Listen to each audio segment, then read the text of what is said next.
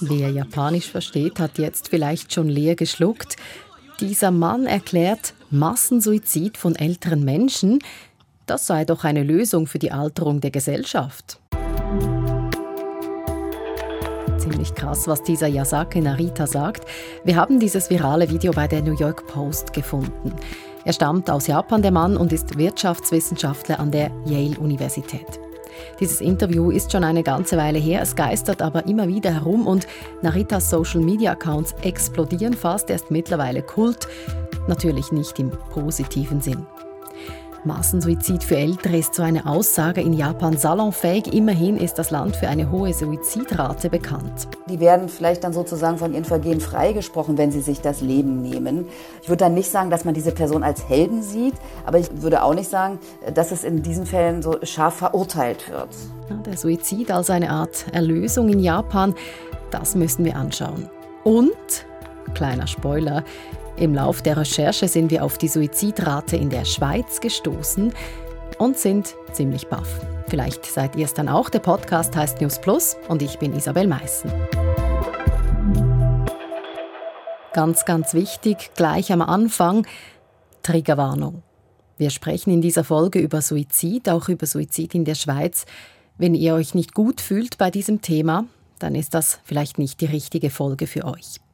Und wenn ihr Suizidgedanken habt, dann holt euch bitte Hilfe. Kontakte findet ihr in den Show Notes. Die Dinge, von denen man dir sagt, dass du sie nicht sagen darfst, sind normalerweise wahr. Das ist einer von Yusuke Naritas Twitter-Sprüchen. Gegen 600.000 Leute folgen ihm dort. Der Satz zeigt, dieser Mann rüttelt offenbar gerne an Tabus. Hat er auch gemacht in diesem viralen Interview. Massensuizid von Älteren sei doch eine Lösung für das Problem einer Gesellschaft, die immer älter wird. Fakt ist, Japan gilt als Super Aging Society, also als eine der Gesellschaften, die am schnellsten altern. Und das werde als Belastung erlebt, sagt Katrin Erdmann.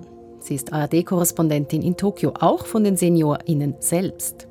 Naja, es wird natürlich so nicht gesagt, aber man kann das schon erkennen. Also zum Beispiel daran, ähm, dass die älteren Menschen immer länger arbeiten sollen, also ähm, immer weniger praktisch auch die Rentenkasse in Anspruch nehmen sollen. Also zum Beispiel wurde jetzt auch gerade die Eigenbeteiligung für Medikamente erhöht. Das hat manche ältere Menschen, die ja nicht alle eine sehr große Rente haben, schon sehr belastet. Da kommt auch noch richtig was zu, eine Belastung auf die so Sozialsysteme. Vielleicht noch ganz interessant, es gab im äh, vergangenen Herbst einen dystopischen Film aus Japan, der hieß Plan 75. Und die Idee in diesem Film oder das Thema dieses Films war es, sterbewillige Menschen äh, können sich darum bewerben, um eine bestimmte Summe Geld zu erhalten, vielleicht vielleicht auch sich noch ein kleines Geschenk machen, wenn sie sich dann die Todesspritze verabreichen lassen. Und ich hatte dann vor dem Kino gewartet und auch da ein paar ältere Menschen, die das, der Film war sehr gut besucht, auch gefragt. Und äh, da haben manche gesagt, ja, also wäre schon gut, wenn man vielleicht auch eine Wahl hätte, ne, weil Sterbehilfe ist in Japan verboten. Aber er hat dann viele Menschen auch ziemlich nachdenklich gemacht. Also insofern diese Aussage dieses Wissenschaftlers, deshalb erzähle ich das, haut schon noch mal auch ein bisschen in dieselbe Kerbe, ne, auch wenn er es re relativiert hat. Das hat er wohl. Unterdessen hat Professor Yusuke Narita seine Idee mit dem Massensuizid relativiert. Er habe es symbolisch gemeint, als Metapher. Aber dass man öffentlich so eine Aussage macht, das ist ja schon krass, auch als symbolische Aussage. Japan hat eine hohe Suizidrate, das stimmt, aber ist Suizid in der Gesellschaft als in dicken Anführungsstrichen Lösung, als Lösung akzeptiert? Ja, äh, ich habe da eine Weile drüber nachgedacht über diese Frage. Das ist wirklich schwer zu beantworten. Ich denke, das, das äh, gibt ja ganz viele Facetten. Äh, so pauschal würde ich das nicht sagen. Also es, es ist so zum Beispiel die Mutter äh, einer Freundin von mir, die hat sich suizidiert und das wurde aber eher geheim gehalten. Also darüber redet man nicht, weil man sich schämt, weil man dann sagt, also da denken alle, da hat was nicht gestimmt in der Familie, da muss irgendwas Schlimmes passiert sein. Andere hingegen, die werden vielleicht dann sozusagen von ihren Vergehen freigesprochen, wenn sie sich das Leben nehmen. Also zum Beispiel haben wir das ja immer mal in der Wirtschaft erlebt, ja, wenn es ganz schlimme Vorwürfe gegen jemanden gab, zum Beispiel auch in Südkorea ist das auch der Fall, ne? Ich würde dann nicht sagen, dass man diese Person als Helden sieht, aber ich würde auch nicht sagen, dass es in diesen Fällen so scharf verurteilt wird. Scham haben Sie gesagt als Stichwort. Das ist so der, der Stereotyp, den ich kenne. Die Japanerinnen, Japaner, die sich äh, schnell schämen, die keinesfalls das Gesicht verlieren wollen. Stimmt denn das auch? Hat das einen Zusammenhang mit dieser Suizidrate, also dass man sich dann lieber zu Tode arbeitet und sich allenfalls das Leben nimmt? Ja, also das, das kann man schon sagen, aber ich weiß auch nicht, ob das immer nur mit der vielen Arbeit zu tun hat. Also wir hatten natürlich vor ein paar Jahren, gab es so einen Fall äh, Karoshi, ne, das heißt ja sozusagen Tod durch Überarbeitung, wo dann äh, sich auch mal eine junge Frau suizidiert hat. Und natürlich ist es äh, auch so, was man hier auch hatte, ist, dass jemand auch aus Mobbing-Vorwürfen äh, dann in den Tod gegangen ist. Da gibt es halt ganz verschiedene äh, Gründe. Aber klar, es hat bestimmt auch immer mal was damit zu tun, dass man das Gesicht nicht verlieren will. Also die Arbeit ist nicht der einzige Grund. Eben, es sind ja nicht nur ältere Menschen. Ich habe gelesen, so zwischen 40 und 50 sei das Risiko mhm. besonders hoch. Bei jüngeren Frauen auch ein Thema, sonst eher bei Männern. Was ist es denn in der japanischen Gesellschaft, das diesen Menschen so viel Druck macht, das Gesicht nicht zu verlieren? Also es ist ähm, vor allem Dingen jetzt bei Frauen in der Pandemie äh, stark gewesen, so Alleinerziehende, die einen starken äh, finanziellen, sozialen Druck spüren. Die meisten Frauen arbeiten dann als Teilzeitkräfte auch in prekären Arbeitsverhältnissen. Die wissen nicht, wie sie die Schulbildung ihres Kindes finanzieren sollen. Bei den letzten Statistiken, die wir gesehen haben, da haben die Männer wieder zugelegt. Die waren vorher rückläufig gewesen. Ich glaube, dass da auch schon die Rolle spielt, eine große Unsicherheit mit Blick auf die Zukunft, dass man große Ängste hat und dann äh, entscheidet man sich halt für diesen Weg. Katrin Erdmann ist AD-Journalistin in Tokio. Und hier könnte diese News Plus Folge eigentlich fertig sein, wenn uns dann nicht noch etwas Wichtiges aufgefallen wäre. Ein Kollege aus der Sportredaktion stand plötzlich an unserem Pult nach der Sitzung und sagte, interessant, was ihr macht über Suizid in Japan, aber hast gewusst, in der Schweiz ist sie gar nicht so viel tiefer. Soweit waren wir da noch nicht. Das Interview mit der AD-Kollegin, das war ganz früh am Morgen und die Rundum-Recherche haben wir noch nicht gemacht. Haben wir dann nachgeholt und uns die weltweiten Suizidzahlen mal genau angeschaut. Die aktuellsten Zahlen der Weltgesundheitsorganisation WHO sind von 2019. Die Rate, das heißt die Anzahl der Suizide in einem Jahr pro 100.000 Einwohnerinnen und Einwohner. Die Schweiz belegt mit einer Rate von 14,5 Platz 32 aller Länder und Japan mit 15,3 den 26. Am meisten Suizide hat der südafrikanische Kleinstaat Lesotho und am wenigsten die karibische Insel Antigua Barbuda. Die Schweiz hat also keinen Spitzenplatz, aber sie ist eben überhaupt nicht weit weg von Japan. Die Rate in der Schweiz liegt ungefähr im europäischen Schnitt, etwas darüber. Man kann sagen, dass die Schweiz da so im oberen mittleren Bereich liegt, aber ungefähr vergleichbar mit so den unmittelbaren, sagen wir mal, zumindest den nördlichen und östlichen Nachbarn Deutschland und Schweiz. Das ist ungefähr vergleichbar von den Suizidraten her. Philipp Sterzer ist Professor für Psychiatrie an den Psychiatrischen Unikliniken Basel. Mit ihm wollten wir eben eigentlich gar nicht reden. Es ging uns in dieser Folge ursprünglich um Japan nur. Aber die Zahlen haben uns dann eben doch aufhorchen lassen, das Klischee der Harakiri-Nation, die da so heraussticht, ist falsch. Die Schweiz hat ähnlich viele Suizide wie Japan und darüber möchten wir auch reden. Intuitiv hätte ich nämlich gesagt, in der Schweiz nehmen sich eher wenig Menschen das Leben, nur schon weil es uns hier ja so gut geht. Warum stimmt denn das nicht? Naja, das ist im Grunde schon richtig, dass ökonomische Faktoren eine gewisse Rolle spielen. Das betont auch immer wieder die WHO, die Weltgesundheitsorganisation, die schon zeigt, dass in äh, ärmeren äh, Ländern insgesamt die Suizidrate höher ist. Aber das ist halt nicht der einzige Faktor. Es gibt eine ganze Reihe von anderen Faktoren, die für die Suizidalität, für die Suizidrate eine wichtige Rolle spielen. Kulturelle Faktoren, religiöse Faktoren, wie ist der zwischenmenschliche Umgang miteinander eben aufgrund dieser kulturellen Prägung. Also das ökonomische allein ist nicht äh, einzig entscheidend. Was Japan angeht, haben wir heute mit der Korrespondentin über gesellschaftlichen Druck gesprochen, über Angst vor Verarmung, über Angst von Alleinerziehenden, es nicht mehr zu schaffen. Was sind denn die Gründe in der Schweiz?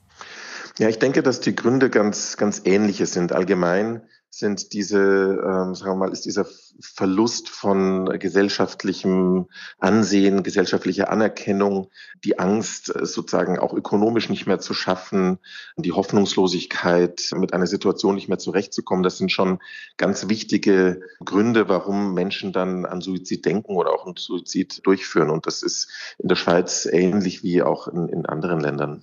Das heißt also Krankheit, Armut, Zukunftsängste, Einsamkeit, das sind allgemein starke Trigger für Suizidgedanken. Genau richtig, ja. Das ist also einigermaßen allgemeingültig und trotzdem gibt es große Unterschiede bei den Suizidraten. Übrigens auch innerhalb der Schweiz.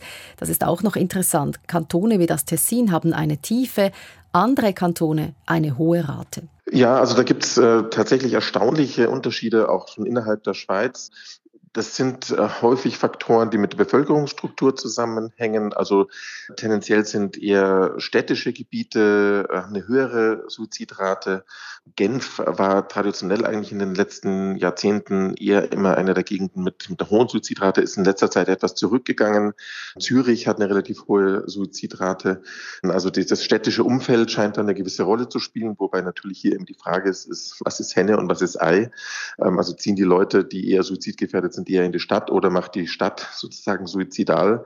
Andere Punkte sind sicher auch die Religion. Also es ist tendenziell so in der Schweiz, dass die ähm, reformierten Kantone eine höhere Suizidrate haben als die katholischen Kantone. Also Tessin zum Beispiel, ähnlich wie Italien und Spanien auch, hat eine relativ niedrige Suizidrate. Hat das etwas zu tun damit, dass es religiös als Sünde betrachtet wird?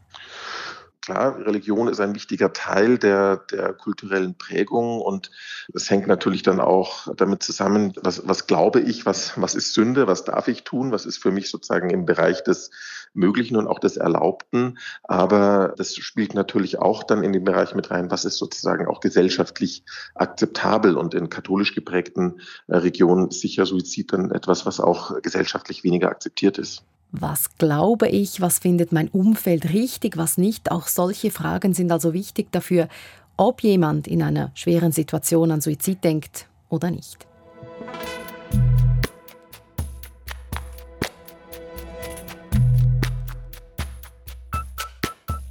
Damit sind wir wieder in Japan. Und bei der Frage, ob Suizid in manchen Fällen dort als etwas Gutes in Anführungsstrichen gilt als eine Art Lösung, wie sie Yale-Professor Yusuke Narita für alte Menschen vorgeschlagen hat oder zumindest symbolisch angesprochen. In Japan ist das Problem einigermaßen erkannt. AD-Korrespondentin Katrin Erdmann sagt, die Politik hat zumindest schon einen Schritt gemacht. Ja, man hat 2021 ein Einsamkeitsministerium eingerichtet. Es gibt da Beratungsstellen und man versucht zu helfen und auch schon, dass man dieses Ministerium eingerichtet hat, das zeigt ja schon, dass man sich dieses Problems bewusst ist. Ich muss aber fairerweise auch sagen, es ist jetzt nicht so mein Eindruck, dass da besonders viel passiert ist. Das Einsamkeitsministerium ist also noch nicht die große Hilfe. Es hat aber trotzdem eine Wirkung glaube, dass sich schon was tut auch in Japan. Japan ist kein Land der schnellen Entscheidungen oder des schnellen Wechsels, sondern das braucht hier halt lange. Aber wenn man über solche Themen öffentlich redet und es diskutiert und es auch in Foren zustande kommt und eben auch dieses Ministerium, dann ist es schon ein großer Schritt für so ein Land, dass das in der Gesellschaft dann auch angekommen ist. Ne? Also ich denke, dass man damit dann auch ein wichtiges Zeichen setzt, gerade mit so einem Ministerium, dass die Leute wissen, okay, da gibt es eine Hilfe und ich muss mich auch nicht schämen. Ich kann auch zu einer Beratungsstelle gehen. So, ne? Das ist ja auch immer noch so eine Sache, dass man sich vielleicht auch nicht traut. Ne? Darüber reden hilft also. Das gilt auch in der Schweiz, das bestätigt mir Psychiatrieprofessor Philipp Sterzer.